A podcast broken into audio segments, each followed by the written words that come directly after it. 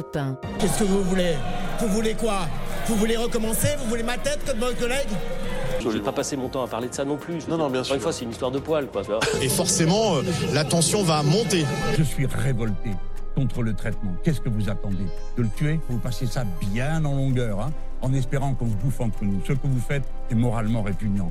La semaine politique Europe 1, Paris Match, JDD, Lionel Gougelot. 18h03 sur Europe 1, la semaine politique euh, euh, sur euh, notre antenne. Bonsoir Alexandre Chauveau du service politique d'Europe 1. Bonsoir Lionel. Bonsoir Patrick Mahé, directeur général de la rédaction de Paris Match. Et pour le JDD, Pascal Sau, directeur adjoint de la rédaction. Bonsoir messieurs. Alors, Bonsoir. on le disait en introduction de, de, cette, de cette émission, ce 24 février marque donc le premier anniversaire du déclenchement de la guerre en Ukraine, l'occasion pour les pays du bloc occidental de réaffirmer leur solidarité vis-à-vis de, ce pays victime de l'agression et de l'invasion russe. À quelques jours du premier anniversaire de, cette guerre en Ukraine, Emmanuel Macron, le Premier ministre, réaffirmait justement cette semaine le soutien indéfectible de la France à Volodymyr Zelensky. Écoutez. Nous devons absolument intensifier notre soutien et notre effort pour aider à la résistance du peuple et de l'armée ukrainienne et leur permettre de mener la contre-offensive qui seule permettra des négociations crédibles aux conditions choisies par l'Ukraine, ses autorités et son peuple. Et donc, bien qu'espérant, si je puis dire, être surpris par la paix, nous sommes prêts à intensifier aujourd'hui, car les semaines et les mois qui viennent sont décisifs, et nous sommes prêts à un conflit prolongé. En disant cela, je ne le souhaite pas, mais surtout si nous ne le souhaitons pas, nous devons collectivement être crédibles dans notre capacité à durer dans cet effort, et c'est ainsi que la France s'inscrit dans celui-ci. Emmanuel Macron, le week-end dernier à, Munich, j'ajoute ce tweet publié aujourd'hui par le président de la République. Ukrainiens, Ukrainiennes, la France se tient à vos côtés, à la solidarité, à la victoire, à la paix. Message assez euh, emphatique hein, de, de, la part du, président euh, Pascal Sau. Oui, alors euh, c'est peut-être aussi une forme d'application de la doctrine du en même temps mm. du président de la République à la, politique, à la politique internationale. Et puis il faut se rappeler que la, semaine dernière, il a rencontré un certain nombre de journalistes, dont François Clémenceau du journal du dimanche, et dans les, auxquels il a déclaré qu'il ne fallait pas écraser la Russie. Ça avait eu beaucoup d'échos. Donc, je pense que pour lui, il était aussi important à l'occasion de ce premier anniversaire de réaffirmer euh, l'engagement de la France aux côtés de l'Ukraine et que, évidemment, le principal allié et le principal euh, euh, souci de la France, c'est l'intégrité de l'Ukraine, c'est la victoire de l'Ukraine au bout de cette guerre qui, euh, malheureusement, ne semble pas tout à fait prête d'être terminée. Euh, la volonté de ne pas écraser la, Russie, Alexandre Chauveau, on retrouve euh, les, précédentes déclarations d'Emmanuel Macron sur le danger, finalement, que, pourrait constituer une humiliation de, Vladimir Poutine et, de, et du Kremlin.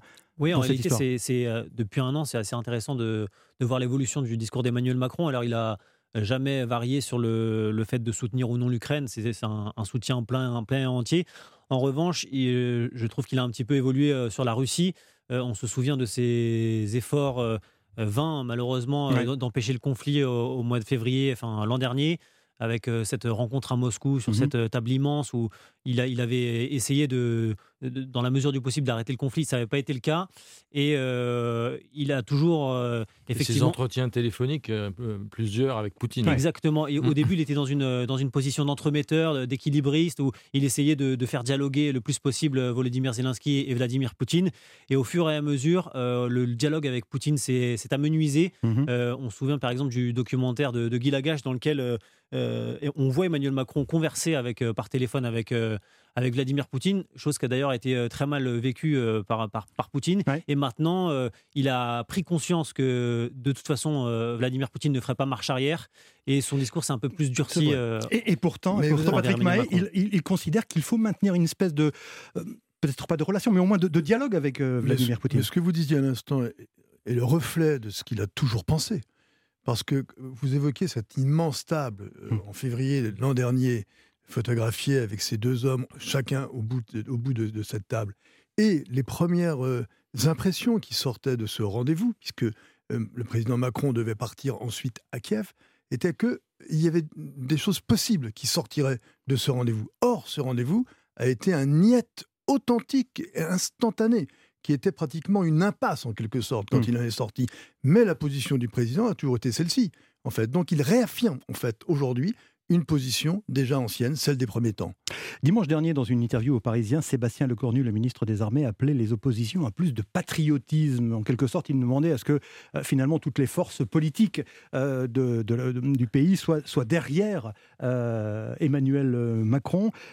Aujourd'hui, j'ai regardé, il n'y a pas eu de message de, la part de Jean-Luc Mélenchon à l'occasion de ce, premier anniversaire. Il y a un, un communiqué de Marine Le Pen qui publie aujourd'hui un, long communiqué dans, lequel elle appelle à un plan de paix qui pourrait être initié par la France. Pascal Sau, qu'est-ce que vous en pensez? Ça, euh, j'ai quand même quelques doutes sur la capacité de la France. Alors, le, le- à, à proposer un plan de paix qui serait audible pour les Russes et les C'est Ukrainiens la à la fois. proposition de Marine Le Pen. Bien Oui. sûr, mais alors vous avez vu, euh, tout le monde a un peu son plan de paix. Euh, Il y a le plan de paix des Chinois, Mhm. euh, qui alors lui euh, et peut être important parce qu'ils ont un, un- un poids très très important dans le- sur la scène internationale et de plus en plus important. Mais la- la- le problème, c'est que on n'en est pas vraiment à ce stade. On a plutôt l'impression qu'on on s'installe dans une espèce de guerre longue euh, qui va Alors- durer et que la paix, c'est plus une incantation, en réalité, quelque chose qu'on espère, à Mhm. juste titre, Ouais. évidemment, euh, plutôt que quelque chose qui pourrait se réaliser dans les semaines, voire les mois qui viennent. Patrick Mahé. Le, le dernier grand plan de paix, qui d'ailleurs a été signé à Paris, c'est le grand, le grand plan de paix qui était celui qui mettait fin à la guerre du Vietnam en 1973. Il faut se souvenir, il Ouais. faut reprendre un peu le rétroviseur. Il y a 50 ans. Ce plan de paix est initié dès 1968, donc il dure quand même un certain nombre d'années. Mhm. Et il est initié pourquoi? Parce qu'à ce moment-là, euh, les États-Unis, qui veulent sortir du guépier vietnamien, euh, vont se servir du fait que la Chine euh, ne veut pas d'une victoire totale du Nord-Vietnam, de peur que la Russie en bénéficie auprès d'elle. Et c'est ainsi que, va s'enclencher le plan de paix. Et aujourd'hui, des années et des années plus tard, on s'interroge encore sur le rôle de la Chine par rapport à l'influence de la Russie. Alors, si j'évoquais cette euh, déclaration euh, de- du ministre des Armées Sébastien Lecornu, Alexandre Chauveau, c'est parce que le dossier ukrainien, il a un petit peu rebattu les cartes euh, au sein des, des partis politiques français, notamment euh, en ce qui concerne la France insoumise et euh, le Rassemblement national. Oui, alors si on se replace du point de vue de la présidentielle, au moment où ça intervient le 24 février 2022, euh, il y a deux candidats euh, qui, qui vont être réellement les, les perdants de cette euh, invasion en, en- en Ukraine. C'est Mhm. euh, Éric Zemmour et Valérie Pécresse qui sont d'ailleurs le 24 février dernier à égalité dans les sondages. Ils sont tous les deux à, à 16. Il y en a un qui finira à 7, euh, l'autre à 4,78. Euh, et en réalité, euh, euh, Marine Le Pen et Jean-Luc Mélenchon euh, euh, échappent un petit peu à cette, euh, à cette, euh, à cette critique-là, même si euh, Marine Le Pen a un passif évidemment avec les Russes. Oui. Euh, elle s'est rendue à Moscou, elle a été reçue par Mhm. Vladimir Poutine. Elle a évidemment, elle avait en tout cas un emprunt avec une, une banque russe. Euh, mais assez habilement et dans sa stratégie de notabilisation, de respectabilité, euh, les attaques sont contre Emmanuel Macron sur ce sujet sont assez mesurées. Mhm. Il y en a sur la, la pertinence ou l'efficacité des sanctions, sur la livraison justement. d'armes offensives ou défensives. Mais il a- globalement, il y a la stratégie de ne pas non plus critiquer trop Emmanuel Macron sur ce sujet. Alors, et puis par ailleurs, Johan Bardella, le, le président du Rassemblement, euh, du Rassemblement national, a reconnu hier dans une interview au, au journal L'Opinion une naïveté collective à l'égard de la volonté expansionniste de, de Vladimir Poutine. Donc là aussi, euh, changement de, de paradigme. Mais au Rassemblement national, on s'inquiète de l'escalade des livraisons d'armes euh, à l'Ukraine. Euh, exemple, Julien euh, mercredi chez nos confrères de France Info. Je pense qu'il faut arrêter. Euh, vous savez, euh, euh, nous sommes dans une ligne de crête où nous risquons de tomber du côté des belligérants, du côté des co-belligérants pour le coup. Donc il faut arrêter les livraisons d'armes. Tout cela jette de l'huile sur le feu et pourrait euh, entraîner et euh, engager la Russie à nous déclarer la guerre. Le, le vrai risque euh, pour notre pays, encore une fois, il faut regarder les intérêts euh, français, c'est euh, d'être embarqué dans un conflit généralisé, dans un conflit euh, mondial qui aurait des répercussions euh, terribles. Pascal Sau. Euh, C'est pas tout à fait juste ce qu'il dit en fait, parce que précisément, euh, Emmanuel Macron a toujours indiqué, avec d'autres dirigeants internationaux très importants, dont le président Biden, qu'il y avait un certain nombre d'armes très offensives qui ne Mhm. seraient pas livrées. Euh, vous avez, il y a- il y, a tout ce débat autour des avions, et des avions de chasse que réclament les Ukrainiens et qu'on rechigne visiblement à, à leur donner. à leur fournir, oui. Le, le débat sur la- l'artillerie lourde, les chars lourds, euh, tout ce qui permettrait finalement de peut-être rompre l'équilibre euh, stratégique euh, sur le terrain militaire en faveur de l'Ukraine. on, voit bien quand même que, il y a une chose sur laquelle je pense l'ensemble des alliés de l'Ukraine sont d'accord, c'est que les, les, Russes doivent partir, doivent quitter l'Ukraine. Mais je ne suis pas sûr que tout le monde pense qu'il faille que les, Ukrainiens envahissent la Russie. Et, et, vous le disiez très bien, les Américains sont aussi dans une même position, une même posture en tout cas. Parce que Joe Biden, il peut aller à Kiev, il peut faire des discours euh, avec beaucoup d'empathie, euh, il n'y a pas de problème. Mais quand on arrive au concret, à ces demandes extrêmement concrètes, on voit bien d'ailleurs que tout de suite, euh, bah, il tape un peu en touche. Alors, pour en revenir quand même au débat, pardonnez-moi, franco-français, est-ce qu'il n'y a quand même pas euh, parmi les, oppositions, je pense à la France insoumise et aussi au, Rassemblement national, cette petite euh, musique qui considérerait à dire que ben, Emmanuel Macron est un peu va-t-en-guerre, que voilà, il faudrait lever un peu le pied sur la détermination d'Emmanuel Macron à soutenir l'Ukraine jusqu'au bout, Alexandre Chauveau C'est une critique qui est faite, effectivement, mais je, trouve que ça reste une critique à la marge parce que sur la stratégie globale d'Emmanuel Macron, il y a quand même une sorte de consensus qui se dégage euh, à droite comme à gauche euh, mhm. pour ne pas mettre en péril l'œuvre, enfin le, travail d'Emmanuel Macron sur le plan diplomatique. Euh, sur la critique de Julien Oudoul sur la livraison d'armes offensives, elle est partagée notamment par Jordan Bardella qui l'a dit dans l'opinion. Mhm. Mais Jordan Bardella est allé applaudir Volodymyr Zelensky à Bruxelles quand, il est, quand Zelensky était au Parlement européen. Marine Le Pen a, a posé une question et a soutenu l'Ukraine quand le, président du euh, Ruslan Stepanchuk, le, président du Parlement ukrainien, était à, Paris à l'Assemblée. Donc en réalité, euh, euh, à droite comme à gauche, il y, a des critiques à la marge, on l'a dit, sur la livraison d'armes ou la pertinence des sanctions, mais Alors, ça reste assez mesuré. La pertinence des sanctions, on a beaucoup entendu Marine Le Pen dénoncer ces sanctions, dont dit-elle, hein, pour résumer un petit peu grossièrement, les, Européens et les Français subissent les répercussions aussi bien que les, les, ça pose, deux, ça pose deux problèmes. Il y a, le problème de, du degré d'acceptation des opinions publiques euh, par rapport aux efforts qui On va en parler dans un instant. Et il y a une deuxième chose, c'est alors là qui, est un peu mystérieuse parce qu'on a du mal à, mesurer vraiment euh, ce qui se passe réellement, c'est quels sont les effets de ces sanctions à l'encontre de la Russie. Hum.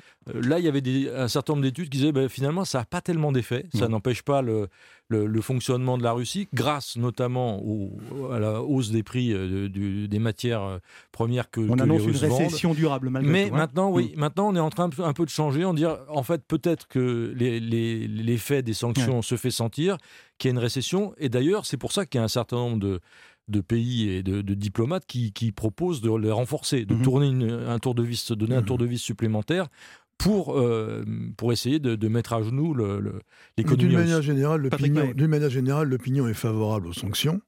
Euh, très majoritairement. Sondage opinion noué pour le Parisien cette semaine. Qui donne 72 quoi 75%, 72%, des Français soutiennent les sanctions économiques contre la Russie et 65% des Français soutiennent les livraisons d'armes. Ce qui n'empêche pas pour 79% d'entre eux d'être, euh, de, craindre un débordement du conflit. Une extension mondiale du conflit. Et même d'ailleurs de craindre euh, euh, une, menace nucléaire, parce que Poutine, s'il mène une guerre plus ou moins conventionnelle, mais pas que conventionnelle, on l'a vu avec les massacres, euh, il est quand même toujours à l'abri du parapluie nucléaire mm. et de cette menace nucléaire. Cette, euh, Les Chinois l'ont dit hein, d'ailleurs, ils ont une des, principales déclarations chinoises que tout le monde a retenues et à juste titre, c'est pas d'utilisation de l'arme nucléaire. Mmh. Soutien donc de l'opinion française au diront à la politique hein, euh, occidentale et euh, plus particulièrement à, celle d'Emmanuel Macron euh, pour ce qui concerne ce, dossier. Mais les gens sont inquiets. Oui, évidemment. évidemment, évidemment tout Massivement. Évidemment. Un embrassement. Patrick Mahé, en tant que directeur général de la rédaction de Paris Match, je voudrais que vous nous disiez quelques mots sur les informations que vous révélez cette semaine dans Paris Match, donc autour de la milice Wagner, cette force de mercenaires qui sème la, la terreur en Ukraine. Bah, oui, c'est un document vraiment exceptionnel, qui est vraiment incroyable. D'ailleurs, on les a appelés les, Wagner Papers, vous savez, parce qu'il y a une allusion à d'autres papers. Hmm. En fait, la, messagerie, le, le réseau le, de Prigogine lui-même, le, patron de Wagner, les serveurs. Mhm. Les serveurs ont été euh, découverts et il y a plus de 2500 documents qui, ont, qui, ont qui sont sortis. Et là, on voit, alors on voit vraiment dans ces, dans, dans, ces documents, qui sont faits avec l'agence CAPA et, bien sûr avec Arte, ensemble, associés, on voit des documents incroyables. Alors en photographie, évidemment, avec Kadyrov, mhm. mais surtout les, les, fichiers des recrutements, l'état de service des mercenaires, ce sont plutôt des mercenaires que des soldats et des repris de justice. On voit dans ces documents euh, les soldes, la, solde, combien ces gens sont payés, comment ils, combien de temps ils s'engagent, Mhm. d'où ils viennent, ce qu'ils font. On n'avait jamais vu des documents pareils. Et puis derrière, on voit encore euh, ce qu'on a appelé la terreur sans frontières. C'est que par exemple, l'avocate de Navalny, elle, ça vient de même, des mêmes documents, L'opposant euh, s'appelle Vladimir Poutine. Sobol, Mhm. eh bien, elle est toujours traquée, elle est menacée de mort. On la voit aux États-Unis dans, dans ces conditions abjectes. Enfin, on voit dans ces documents des photographies d'exécutions capitales et euh, des châtiments qui sont sur des vidéos. Et pour clore le tout, euh, une mise en scène de soldats de la Légion étrangère, euh, soi-disant ayant été recrutés par Wagner, mais le général Lardet de la Légion étrangère que nous avons interviewé dément évidemment cette mascarade. Et c'est un document, donc c'est du jamais vu, c'est 12 ou 14 pages au total, sur vraiment les carnets secrets, le réseau de Wagner, qu'on n'avait jamais connu auparavant. Et qu'est-ce que ça On dit est de- plongé dans les serveurs de la milice russe. Qu'est-ce que ça dit de la terreur que fait euh, régner cette, cette Bah, milice les seules photographies que, vous- que- que nous publions, où on voit par exemple euh, un, un déserteur euh, qui a été exécuté par une bande de type Hilar. Il a plus de bras, il a plus de jambes, il a plus de tête, il est décapité. Voilà ce que ça dit de la terreur. C'est déjà un exemple suffisant. Hmm. On n'en a pas fait une double page photo quand même, naturellement. Mais, mais voilà, c'est un document unique. Et je tenais effectivement, vous avez bien fait de. Enfin, je vous remercie de m'en de m'en avoir parlé parce qu'on n'avait jamais vu ce document-là. On marque une pause, messieurs. On revient dans un instant dans la semaine politique euh, sur Europe 1 avec euh, un Emmanuel Macron auprès de la France qui se lève tôt. C'était euh, cette semaine à Rungis. La semaine politique Europe 1, Paris Match, JDD, Lionel Gougelot. 18h22 sur euh, Europe 1, suite de cette semaine politique sur Europe 1 avec Alexandre Chauveau du service politique d'Europe 1, Pascal Saut du JDD et Patrick Mahé, euh, directeur général de la rédaction de Paris Match. Alors plutôt discret lors des euh, débats à l'Assemblée nationale sur la réforme des retraites, Emmanuel Macron a fait, euh, j'allais dire son grand retour, non pas vraiment, mais enfin quand même euh, un retour sur la scène politique euh, nationale avec euh, ce déplacement à Rungis aux côtés de cette France qui se lève tôt. C'est un lieu qui est régulier des présidents où on se lève tôt, on travaille de nuit dans des conditions parfois difficiles, pour lesquelles il faut avoir beaucoup de reconnaissance. La France qui bosse dur et tôt, a-t-il dit même. Il y avait euh, des accents de Sarkozy euh, 2007 dans l'attitude du président de la République. C'est les gens qui travaillent dur, qui commencent très tôt le matin. La France qui se lève tôt, mais la France qui travaille. Alexandre Chauveau, c'était voilà. voulu ça, cette, cette séquence et ce, ce positionnement, ces habits euh, sarkoziens, si je puis dire Oui, l'Élysée l'a vendu comme tel, en Ouais. tout cas, euh, avec euh, une, une communication que, que certains jugeront un peu éculée, parce que Bah, bon, la France qui se lève tôt, euh, Ouais. il y en a un petit peu partout, mais effectivement, Rungis, c'est le symbole de cette, de cette France qui, se lève tôt. Alors, vous l'avez dit, euh, Emmanuel Macron a été très discret pendant les débats sur, euh, à l'Assemblée nationale. Il a, il a mis le duo euh, Borne-Dussopt en, en pare-feu et lui en surplomb en recevant euh, Mm. Zelensky parler, un peu à, plus tard, à- à hein. l'Élysée. Et on, alors, il y a effectivement le- la volonté peut-être de reprendre le contrôle de la séquence dans une semaine de vacances parlementaires où euh, il a pu euh, redescendre sur le terrain. Ça faisait quand même quasiment trois mois qu'il n'était pas allé au contact des Français. Euh, moi, j'ai trouvé qu'on en avait fait un petit peu beaucoup sur la, la- la difficulté de ce premier déplacement. On a dit euh, c'est son premier déplacement euh, euh, dans- euh, où il va forcément se faire interpeller sur cette réforme des retraites. En réalité, il était en terrain conquis. En réalité, Rungis, c'est, un, effectivement, c'est une population qui lui est pas du tout hostile par nature. C'est, Ouais. Ce sont des gens qui ont la valeur travail chevillée au corps, enfin, en tout cas pour, pour qui ça compte énormément. Et puis Rungis, quand bien même les, les métiers sont extrêmement durs, il y a des, il y a des grands commerçants et c'est une population qui qui je mets des gros guillemets mais qui qui est, qui est pas force enfin qui est, qui, vit- qui vit bien Oui, c'est ça, oui, bien sûr. Euh, et ce qui est un électorat euh, assez favorable à, à Emmanuel Macron alors il, il a défendu sa réforme il l'a fait sans surprise et sans trop de difficultés Alors, il a même entonné, euh, Pascal Saut, le, le refrain du travailler plus, pas seulement pour payer les retraites, mais aussi pour euh, gagner plus. Il faut que le travail paye plus et mieux, a-t-il dit. Oui, ben, encore une fois, là, ça, ça, fait un- ça donne un étrange écho aux déclarations d'un de ses prédécesseurs, Nicolas Sarkozy. Mais mais c'est vrai que ce, ce rapprochement, il est, euh, il, est de bon sens d'une certaine manière, euh, parce que on sait que les deux hommes entretiennent une assez bonne relation, ils se parlent régulièrement, ils, ils se voient même des fois.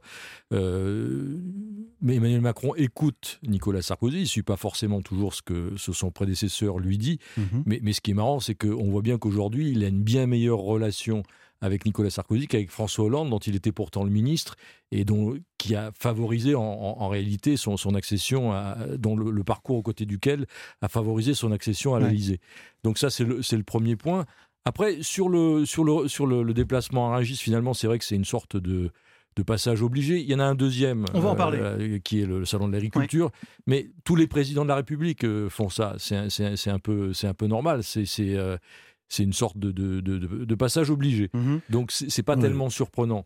Euh, par contre, ce qui est peut-être un peu plus intéressant, c'est que pour lui, en tout cas, c'est que il, s'est engouffré dans une brèche qui était la première semaine finalement à cause des vacances euh, parlementaires et du fait que tout le monde est concentré sur la future journée du 7 mars où les, les retraites étaient un petit peu entre parenthèses. Donc ça lui permettait de venir sur un autre terrain et d'occuper le, le- le champ euh, politique en parlant d'autre chose que ce débat qui... qui- Mais c'est exactement ça. Il a- Patrick Mahé. on, on sait très bien que la réforme des retraites, avec euh, les- ce qu'on a vu comme débat délétère à l'Assemblée, lui pèse énormément. Et en fait, il, voulait, il a voulu enjamber. Euh, Mais est-ce que ça fonctionne, ça, auprès des mais Français? ça fonctionne, pourquoi? Oui, et je reprends ce que vous disiez tout à l'heure, c'est qu'en effet, la valeur travail, bah, c'est très, elle est très chère en fait, elle est chevillée au corps de la plupart des gens en France, même s'il y en a qui invoquent le droit à la paresse, mais Mhm. ça c'est autre chose. Et lui, il a carrément dit, c'est une phrase de lui d'ailleurs, que le vrai débat qu'on doit avoir, il l'a dit euh, comment, à Régis, là, Ouais. eh bien, c'est sur le travail. Et, ça, et en parlant comme ça, il, il s'attire énormément de sympathie de la part de gens qui disent Nous, on bosse, nous, on bosse, il y en a marre de ci, il y en a marre de ça. Et c'est assez bien joué de ce point de vue, je crois. Voilà. Donc, euh, il veut en faire entendre sa voix, indépendamment également de celle des syndicats, d'ailleurs. Alexandre Chauveau. Alexandre Ouais. Chauveau. On peut aussi dire qu'avec ce déplacement, il amorce ce qui va être l'après-retraite et qui se traduira, enfin qui devrait se traduire normalement au printemps prochain avec un projet de loi pour le plein emploi qui sera présenté normalement par Olivier Dussopt et qui est censé tirer les leçons de- du changement euh, du rapport au travail des, des Français. On en a beaucoup parlé depuis le Covid. euh, le rapport au travail a changé et dans ce projet de loi. euh, qui a un temps été, euh, enfin, il a un temps été envisagé de le coller à la réforme des retraites. Finalement, c'est un projet qui a été abandonné, mais il y aura des promesses de campagne d'Emmanuel Macron et euh, euh, vous savez par exemple que euh, la semaine de 4 jours est expérimentée ou va être expérimentée dans certaines administrations, notamment en Picardie, dans, dans une, dans une administration de l'URSSAF. Mhm. Euh, il y aura dans ce projet de loi le compte épargne temps universel, la possibilité de, de monétiser tous ces, ces congés ou de partir avec euh, quand on change d'employeur. Il y aura la- le partage de la valeur travail. Euh, vous savez que cette semaine, il y a eu un accord entre les, les représentants du patronat et des salariés sur le fait que les entreprises de moins de 50 salariés euh, euh, qui seraient rentables à l'avenir devront mettre en place un accord d'intéressement, de participation ou une prime défiscalisée. En réalité, après la- le, le côté un peu ingrat de il faut travailler plus longtemps avec la réforme des retraites, euh, derrière, il y aura entre guillemets le sucré et avec le, le- c'est cette réforme de- pour le- dite pour le plein emploi Mhm. et qui est censée euh, tirer les conclusions du. Oui, de- puis il va, il va au devant. Pardon, et je, je termine une Ouais. petite- Il va aussi au devant des, des désirs un peu cachés ou masqués des gens quand il, il- il envisage d'aller vers le recours, par exemple, au référendum euh, d'initiative euh, populaire, par exemple. C'est- C'est dans sa tête. Tout Oui, c'est la réforme des institutions. Euh, des est en- réformes qui est en- train de germer, le- semble-t-il, Même dans- le redécoupage euh, pe- peut-être de certaines régions, je pense Mhm. en particulier à la Bretagne, qui Ouais. aspire depuis longtemps à être réunifiée, bien entendu. Bon, ben, Oula, par exemple, ça, euh, c'est un- sensible, Patrick c'est un sujet sensible, mais qui existe, parce Ouais. que n'oublions jamais que le découpage actuel de la, de la Bretagne a pour historique et pour héritage le décret loi Pétain du 30 juin 1941. Ouais. Mm. Donc c'est même un sujet qui compte quelque part. Mm. Euh, Pascal Non, juste, c'est- un petit retour en arrière par Ouais. rapport à ce qui vient d'être dit euh, par mes deux confrères. C'est dans, le, dans cette, euh, cette- cet accent porté sur la, la valeur travail, il y a aussi peut-être une cohérence politique qui est la recherche d'une certaine, sinon d'alliance, en tout cas de, de, de, de, de- de- de soutien de la droite, des républicains. À, à l'Assemblée, il y a- dans le débat sur les retraites, il y a un certain nombre de signes qui leur ont été donnés pour Oui, essayer enfin, de les convaincre Ouais. de, ne voter pas le texte. concrétisé aussi. Ça s'est pas concrétisé Non. parce qu'on n'a pas été jusqu'au bout, mais bon, il y a quand même un certain nombre de signes qui ont été donnés sur les carrières longues, par exemple. Bon, Mm. et là, euh, la même chose, la valeur travail, c'est la valeur emblématique de la droite en France, de la droite républicaine. La droite républicaine, c'est la valeur travail. Ils le répètent tous, euh, même Valérie Pécresse le, le disait pendant Oui. sa Mhm. campagne présidentielle. Donc c'est un deuxième signe qui est donné. Donc il n'y a pas seulement Nicolas Sarkozy, il y a aussi cette droite qu'il faudrait essayer de convaincre et d'attirer un petit peu pour soutenir une majorité qui, on le rappelle, est relative. Alors, euh, Emmanuel Macron a fait du, du Nicolas Sarkozy euh, à Rungis, euh, c'était mardi, hein, c'est ça. Euh, il va faire du Jacques Chirac demain au Salon de l'Agriculture. Alexandre Chauveau. Oui, avec euh, probablement un. Alors, on peut trouver ça un peu ridicule ou pas, mais il va tenter de, de battre son record euh, 7h21. de, de longévité. Je crois que On record- annonce même 23 heures. Ouais. Ouais. Il, alors, il est prévu pour 7 heures, il est censé partir à 21h, mais Ah bon c'est- le, le salon de l'agriculture peut fermer très très tard, vous Ouais, savez. Donc, ouais. euh, euh, donc effectivement, il va, ce sera son deuxième déplacement euh, en, en moins d'une semaine, à la fois, enfin, à nouveau au contact euh, des Français. Il sera la semaine prochaine aussi à Jarnac en Charente mardi prochain, mmh. avant de s'envoler à nouveau pour l'Afrique.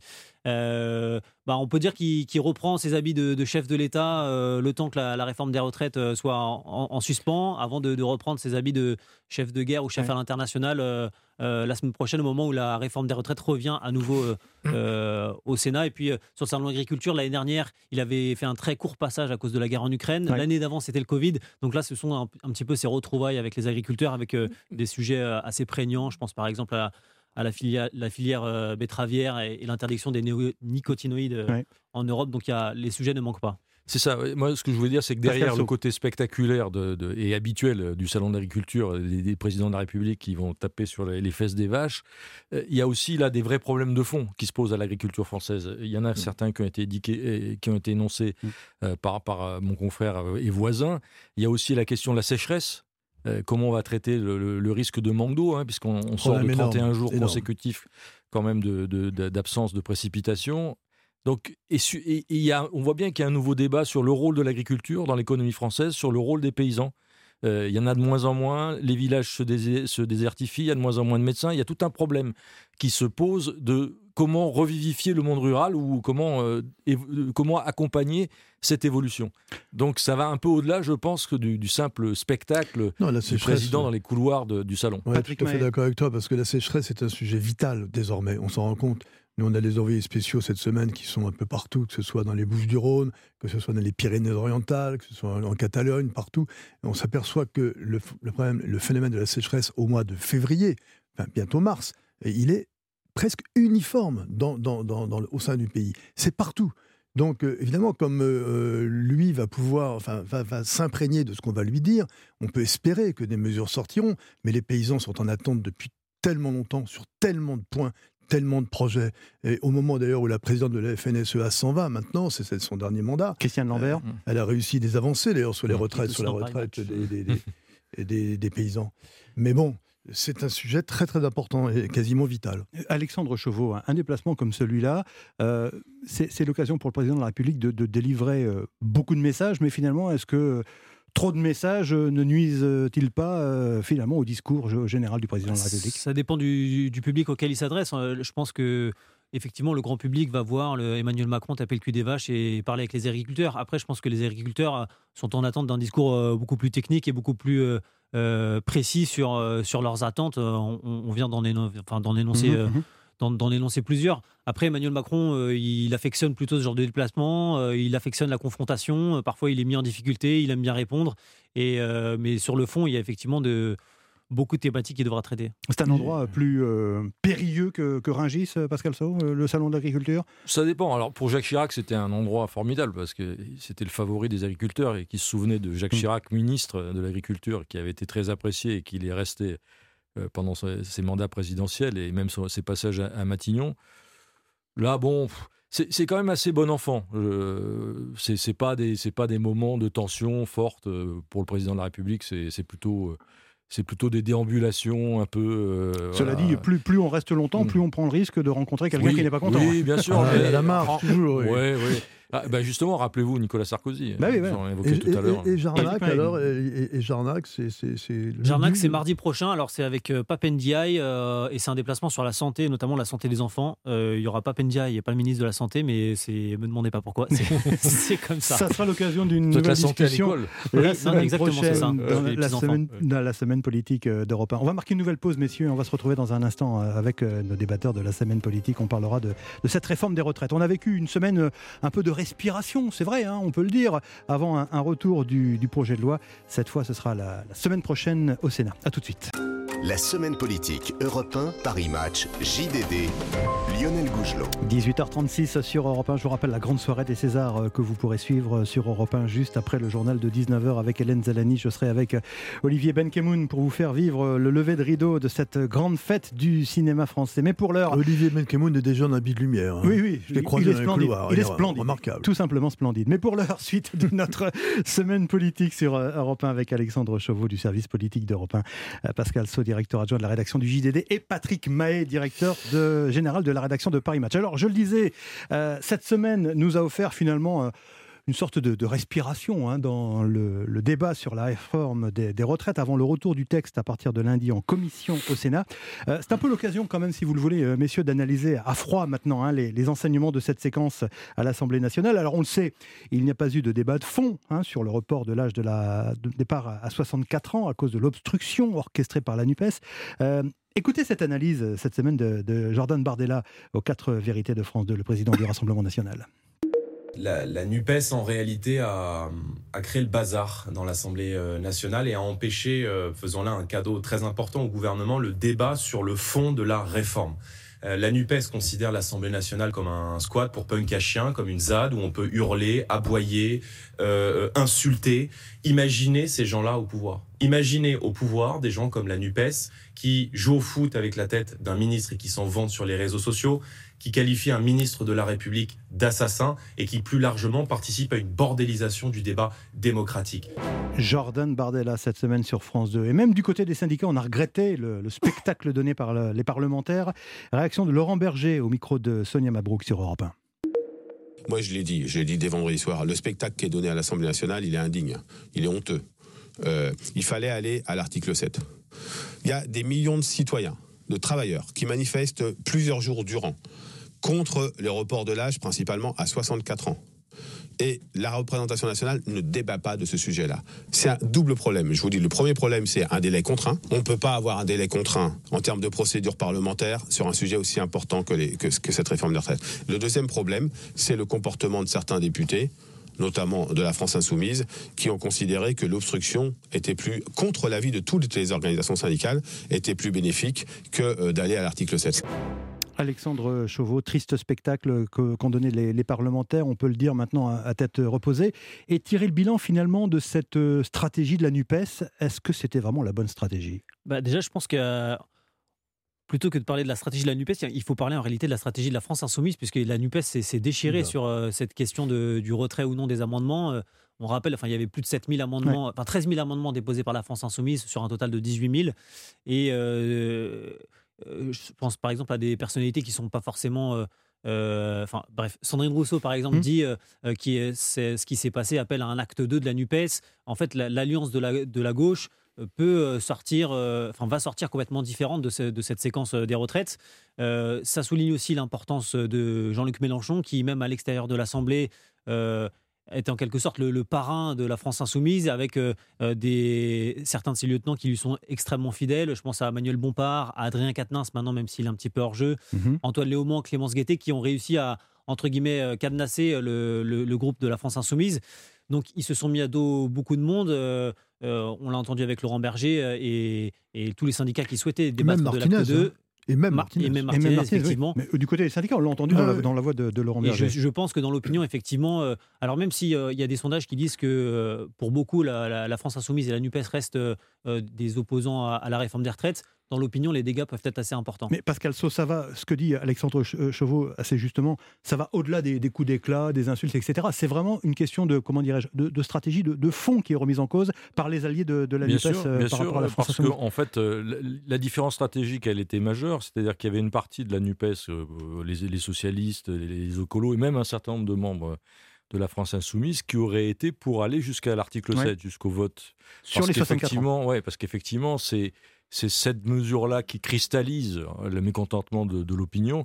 Donc, quelque part, c'était une manière de, clarifier les positions, de dire, voilà, euh, qui est pour, qui est contre, comment ça se passe, voilà. Et d'ailleurs, les euh, communistes n'ont pas digéré. Hein. Ouais, même les communistes, c'est vrai. On a, on a évoqué les syndicats, mais Fabien Roussel, lui aussi, était sur cette ligne, effectivement.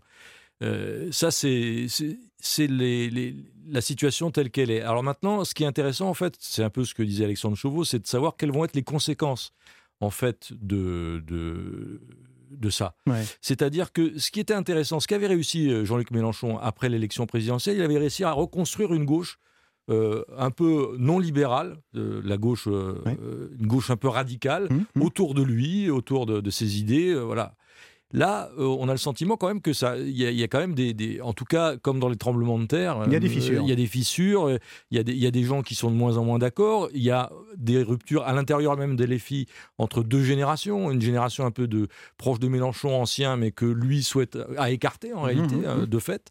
Des nouveaux, des jeunes. Bon, le, le sort de Katnins qui, qui, qui avait un rôle très important dans le dispositif de Mélenchon et qui s'est trouvé écarté. Euh, tout ça, il y a des ferments quand même. On se dit, est-ce qu'il va pas se passer un truc qui serait étonnant, qui Bah, faut- finalement, Patrick ce qu'a as- construit, ce qu'a construit Mélenchon, raison. ce qu'il a réussi à Ça peut construire, voler- il va ça le peut voler en détruire. éclats Ça peut Mais, voler en vois, éclats mais n'oublions d'abord jamais que la NUPES n'est qu'une coalition. C'est une coalition euh, d'intérêts euh, peut-être Électoraux. électoraux, Mmh. électoraux. Et donc, mais simplement en vue de prochaines échéances électorales, Les il est Européennes, par exemple les européennes, que chacun reprenne, reprenne son sac à billes.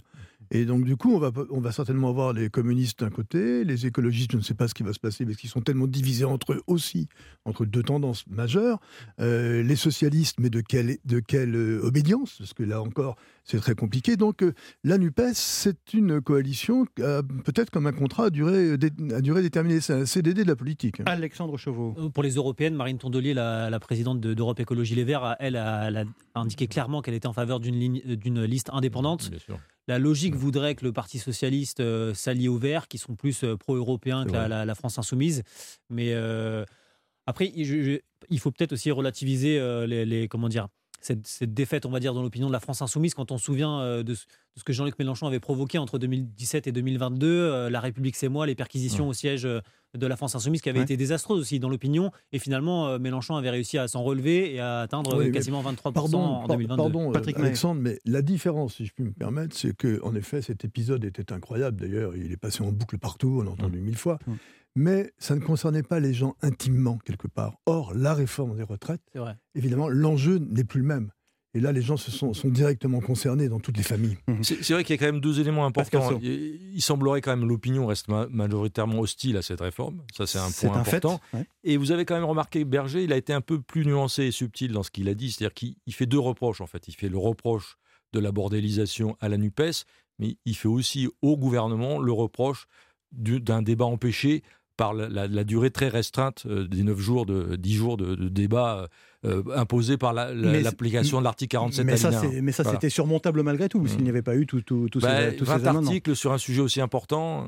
Alors Est-ce qu'ils auraient eu le temps vraiment de... Vous parliez de, pardonnez-moi l'expression, mais après tout, elle est pratiquement rentrée dans le langage courant, de la bordélisation de, de l'Assemblée nationale, euh, avec ses coups d'éclat, ses insultes, ses débordements. Enfin bref, on ne va pas faire le listing ce soir. On a eu une explication cette semaine, figurez-vous, grâce aux indiscrétions de nos confrères du, du Parisien. Il paraît qu'une fréquentation très soutenue de la buvette de l'Assemblée nationale pourrait être à l'origine de certains emportements dans, dans l'hémicycle. C'est sérieux, ça, Alexandre Bah, je pense qu'il faut passer au contrôle antidopage alors, à ce moment-là. Alexandre. Non, sans doute. Enfin, y a- on n'a pas de raison de ne pas croire nos, nos confrères du, du Parisien.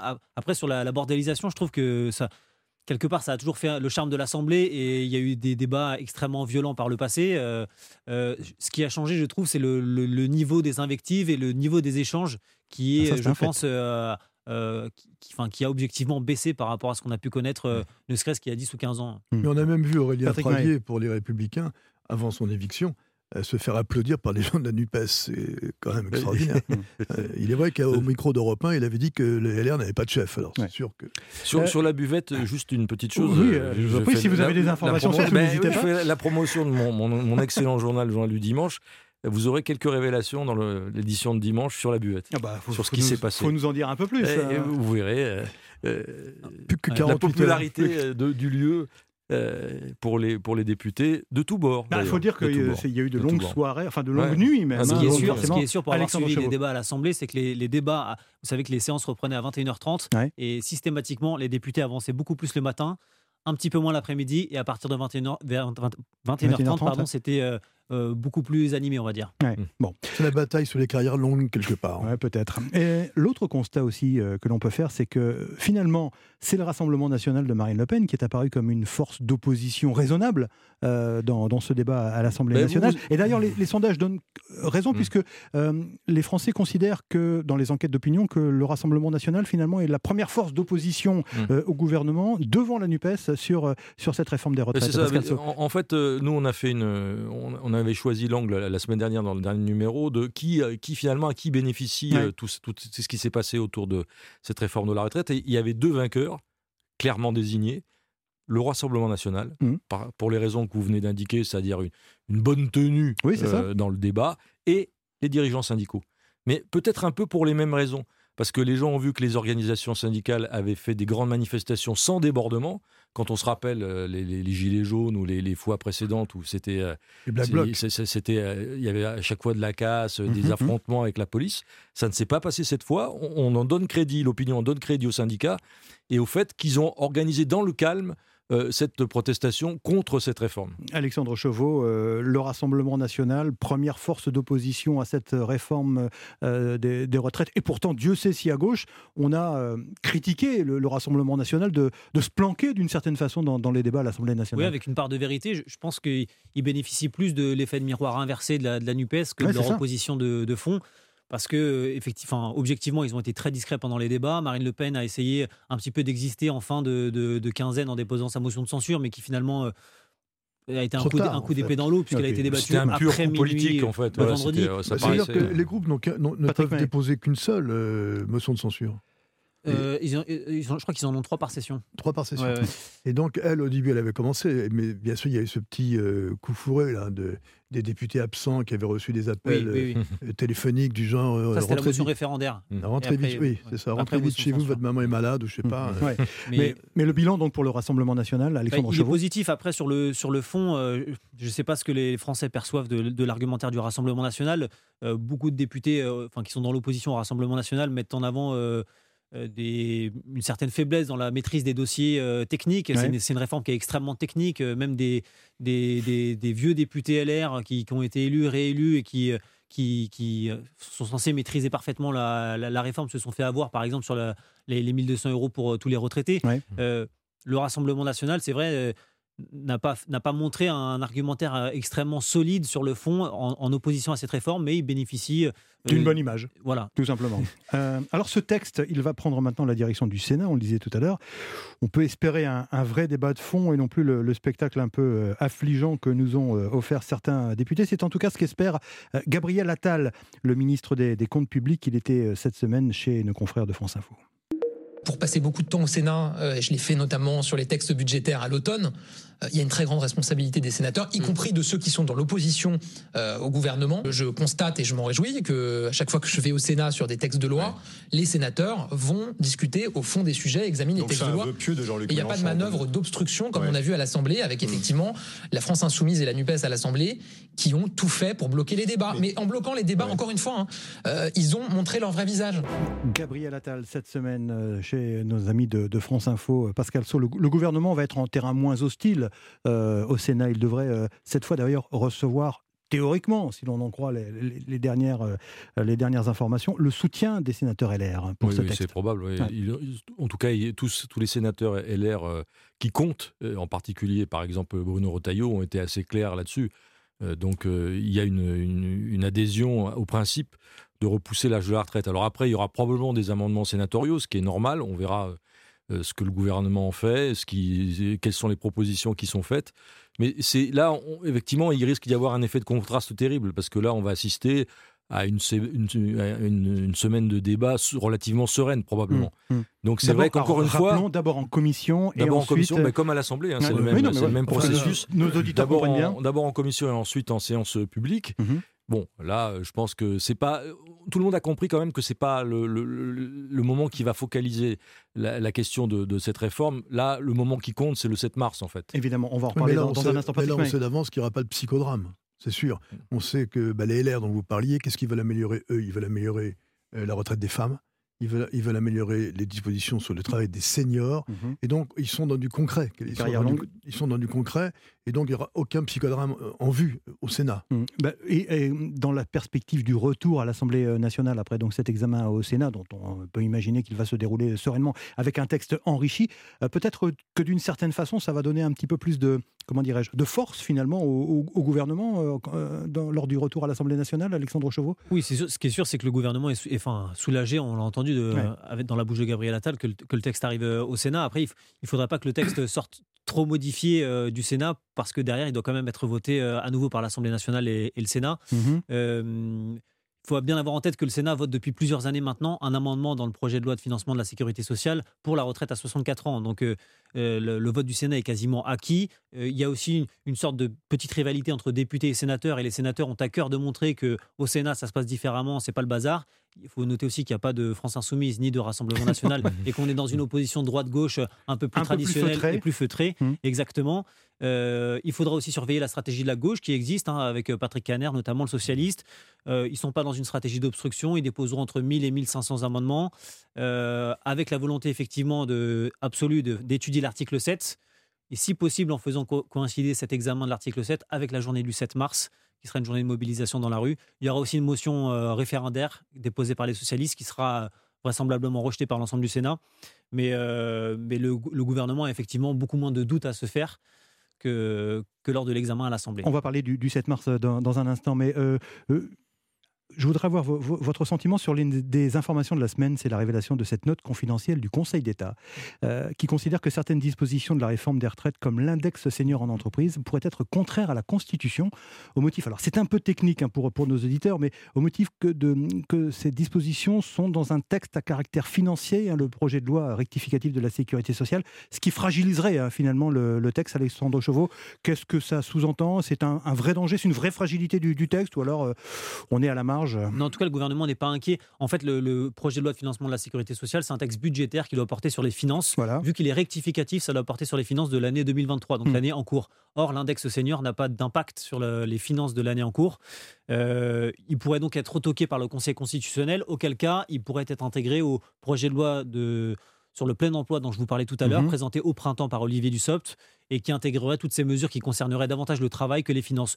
Mais il n'y a pas d'inquiétude majeure. Si ces mesures-là sont retoquées euh, au mois de février, elles devraient être intégrées euh, euh, ultérieurement. Enfin, Pascal Sau, ça peut rentrer dans l'argumentaire des oppositions en disant oui, voilà, ce texte est inconstitutionnel. Enfin, vous voyez ce que je veux dire, avec la- oui. une espèce de simplification oui, qui je- pourrait, je, suis euh, pas sûr que- qu'il y ait une bataille euh, féroce là-dessus. C'est assez enjeux, compliqué à comprendre. On va plutôt se bagarrer sur les dérives budgétaires ou pas. Oui, quoi, oui, oui. Mais ça, ça, je pense que c'est pas Les dérives budgétaires, ça va être, euh, Parce qu'effectivement, comme l'a très bien dit Alexandre, de toute façon, si euh, on était dans cette situation, donc d'un rejet du, du Conseil constitutionnel, il y a une solution toute trouvée pour réintégrer le texte, de, la disposition dans un autre texte de loi. Donc, Au moins cette fois, les, Ouais, les voilà. choses, au moins les choses sont claires. Sur les enseignements de cette séquence, on dit euh, Emmanuel Macron particulièrement agacé par la tournure des événements et même remonté contre certains ministres. euh, Alexandre Chauveau, Euh, il paraît qu'il pourrait y avoir un remaniement, des rumeurs de remaniement euh, ces, de ces derniers jours. C'est crédible tout ça? Oui, bah, on l'a vu, euh, enfin, les, les- il y a quatre ou cinq ministres qui ont été euh, appelés à défendre cette réforme, pas plus. Il y a Ouais. en gros Gabriel Attal, Olivier Dussopt, euh, Bruno Le Maire et Elisabeth Borne, évidemment la, la première ministre.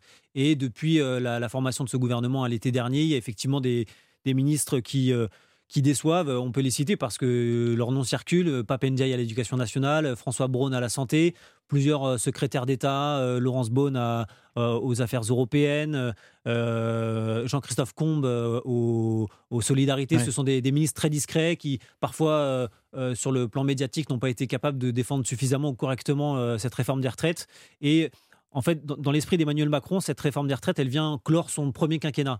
Après, après cette réforme commencera véritablement, dans son esprit, encore Ouais. une fois, euh, son second quinquennat. Et par conséquent, ça viendrait clore euh, la sé- cette séquence-là. Et il- il- effectivement, il pourrait en ouvrir une nouvelle en remaniant euh, massivement son gouvernement. Pascal Sau, il est euh, agacé, le, che- le chef d'État? Ça, je ne sais pas, je- il m'a- il m'a pas fait de confidence à, à l'oreille, donc euh, j'en sais rien. Mais bon, effectivement, je, je suis euh, comme mes confrères, j'entends ce qui se dit. Mais vous savez, les, les- les rumeurs de remaniement, c'est aussi un espèce de, de- de marronnier de C'est comme les menaces de la vie dissolution. C'est pas illogique c'est non plus, pas illogique. mais bon, mais Mélenchon, à un moment, ouais. espérait une dissolution, tôt ou tard. Voilà, pourquoi, pourquoi, euh, pourquoi il y aura un remaniement maintenant? Euh, Peut-être déjà, avant qu'il y ait un remaniement, il faut peut-être attendre d'arriver au, au bout du processus. Mhm. C'est-à-dire que le texte soit, soit comme l'espère le président de la République, le texte soit voté. Mhm. Après, on verra.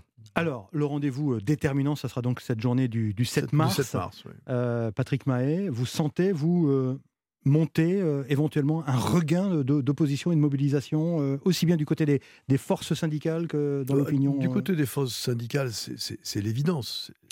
La mobilisation elle est- et la solidarité et l'intersyndicale sont, sont, sont vraiment euh, réunis. Mmh. Et du côté de l'opinion, euh, on voit bien que c'est pour un peu comme une sorte d'échéance fixée, euh, comme un cap qui est. On, on a l'impression que le 7 mars, c'est vraiment un cap qui est fixé et qu'il ne faut pas rater pour les, pour, pour, les, pour les oppositions à la réforme, y compris dans l'opinion. C'est comme ça qu'on l'interprète. On mm. le sent, et ça, on le sent monter. Maintenant, après, euh, c'est pas du tout sûr que ça, euh, que le, phénomène de renouvellement euh, des grèves, par exemple, s'enclenche. Ça, c'est pas certain. Le blocage du pays, le blocage du pays, je sais pas ce Alexandre Chauveau. Pascal On verra en fait. L'enjeu, c'est que de réussir pour les syndicats, c'est évidemment de réussir cette journée. Après, même si cette journée est réussie, on n'a pas la certitude que ce qui s'enclenche derrière, ce soit un blocage, une grève reconductible. Hmm. On verra. On n'en sait rien, franchement. Euh. Alexandre Chauveau, qu'est-ce qu'on dit au gouvernement euh, ou bah, dans la majorité par rapport à cette journée du 7 mars? Il y a une crainte, il y a une incertitude? C'est euh surveillé de très près, mais comme tous les, précédents mouvements de grève, là, c'est effectivement, enfin, je, je n'invente rien, mais c'est la question de la radicalité du mouvement qui va être posée. Est-ce que est-ce qu'il va y avoir un blocage dans le temps? Il y a les raffineries qui ont appelé un, un blocage durable. Est-ce que est-ce que les transports vont être bloqués? C'est ça qui va vraiment compter. Jusqu'ici, les manifestations sont assez massives, mais euh, plutôt pacifiques. Euh, est-ce que le, fait que ça devienne plus violent, plus radical, ça, changera quelque chose? Euh, J'ai pas de boule de cristal, mais. Hmm. Rendez-vous le, 7 mars. La boule de cristal d'Alexandre Chauveau, moi j'apprécie. écoutez, la prochaine fois, venez avec votre boule de cristal, mon cher. Alexandre, peut-être qu'on j'en ai pas. En tout cas, merci, merci messieurs d'avoir euh, participé encore une fois ce soir à cette euh, semaine politique sur euh, Europe 1. Alexandre Chauveau du service politique d'Europe 1, Patrick Mahé, directeur général de la rédaction de Paris Match, et pour le JDD, Pascal Sau, directeur adjoint de la rédaction. Merci messieurs d'avoir été en notre compagnie ce soir. Restez avec nous, on marque une pause, et puis on va retrouver le, journal de 19h sur Europe 1 en compagnie d'Hélène Zelani, puis nous ferons vivre le lever de rideau de la grande soirée des Césars que vous pourrez suivre en direct sur Europe 1, l'ami Olivier Benkemoun est déjà dans, dans ce studio. A tout de suite.